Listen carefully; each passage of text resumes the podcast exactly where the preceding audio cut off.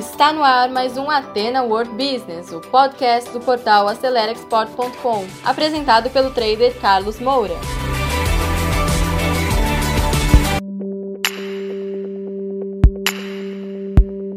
Bom, então vamos falar sobre Ecoterms 2020. Eu vou explicar rapidamente para você entender o que é isso. Os Ecoterms são termos, siglas, três letrinhas que determinam os direitos e responsabilidades entre um fornecedor e um comprador, seja exportador ou importador. Esses Ecoterms é o que regulam legalmente uma negociação.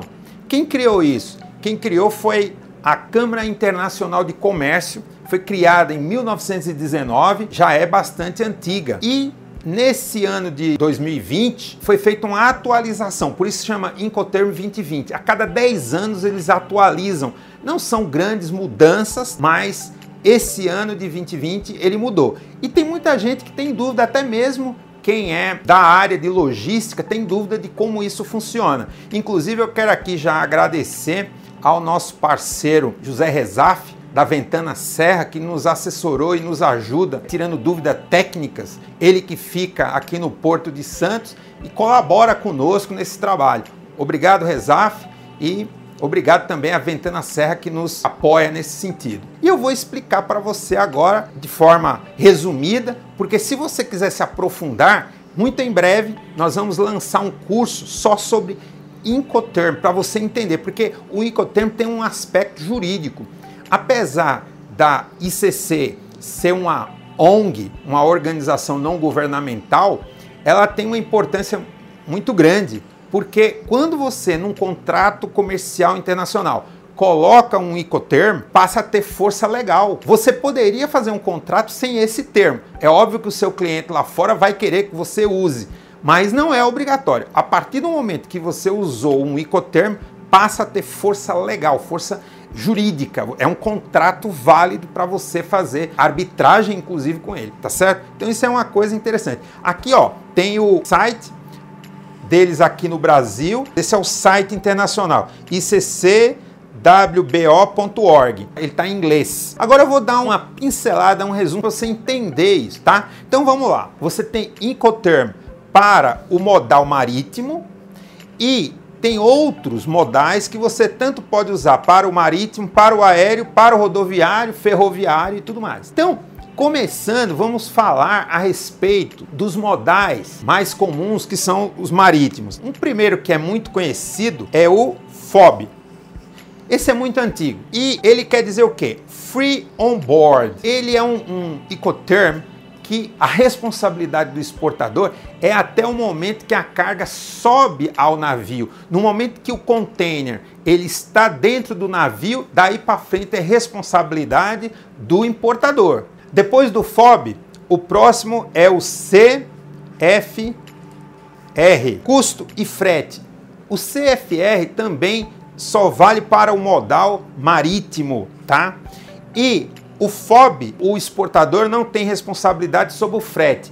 Nesse caso aqui, o custo do frete levando a mercadoria até o destino por conta do exportador. Agora, o seguro não está aqui.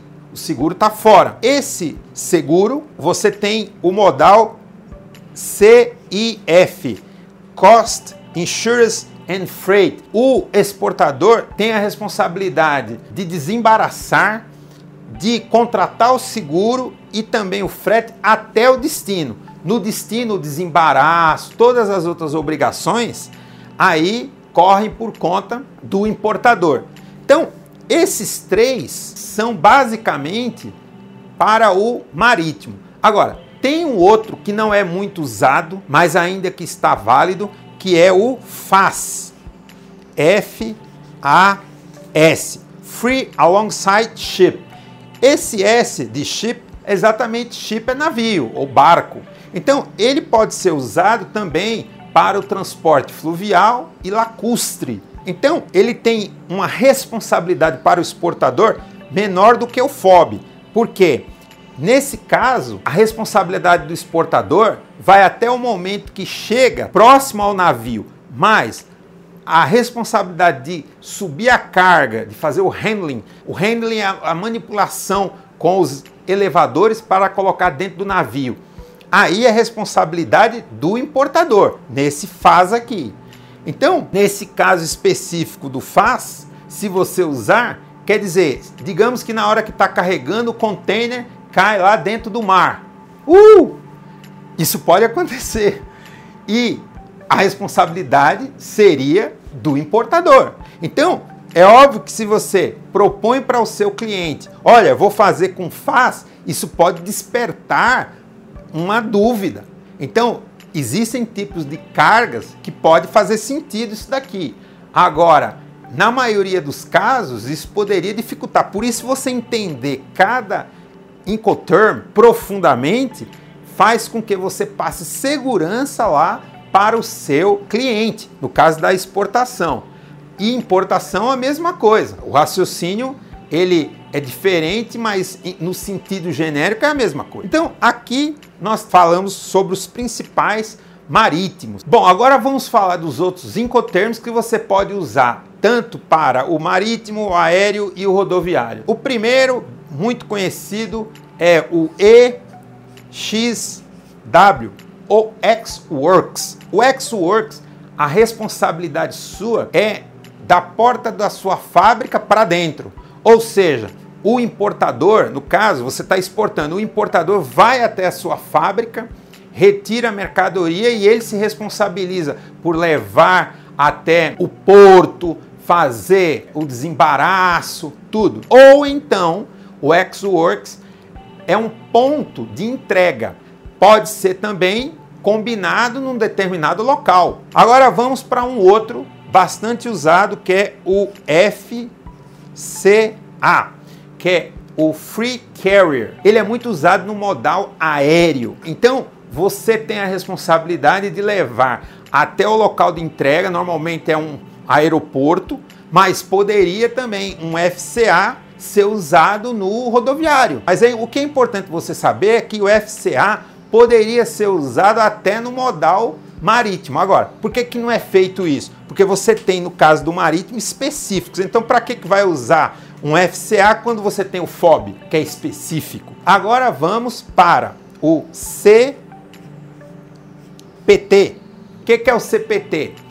Carriage Paid True. Esse é muito usado no transporte rodoviário, porque você tem que se responsabilizar até a entrega. Você poderia ir exportando para o Paraguai, levar até Foz do Iguaçu, próxima cidade de Leste.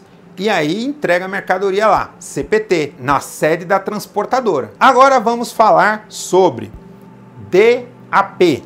Você tem o DAP e o DPU. DAP e DPU ele é usado também no modal marítimo, pode ser no aéreo, pode ser no rodoviário. Ele quer dizer deliver at place, no destino. Então, o que, que acontece? Nesse caso aí, o exportador ele é responsável pelo frete, pelo desembaraço, pelo seguro, por tudo, inclusive de levar a mercadoria desembaraçada até o destino da exportação. Então, num armazém dentro do país após o desembaraço. Container fechado, normalmente, o DAP. No caso do DPU, ele é similar ao DAP, só que ele tem essa letra U. Ele significa Delivered at Place Unloaded. O U é unloaded, ou seja, descarregado, unloaded e descarregado. Então, aqui você tem que ter a equipe que vai fazer o handling, que é um termo em inglês que significa desconsolidar, ou seja, desembarcar a mercadoria, tirar do container e entregar para o seu cliente, que é o DPU. Só que tanto no DAP como no DPU, o exportador não precisa pagar os impostos. E aí nós temos o DDP, Delivered Duty Paid. Nesse caso é o que tem a maior cobertura. Esse Icoterm DDP, você tem a responsabilidade do frete, do seguro, inclusive de pagar os impostos e entregar na casa do seu cliente, ou seja, no local do seu importador. Quando você recebe, por exemplo, uma amostra do exterior com tudo pago aqui, seria esse DDP. O DDP ele pode ser usado com amostra, com mercadoria, e quando você assume esse trabalho, você está querendo dar o máximo de conforto e de comodidade para o seu cliente.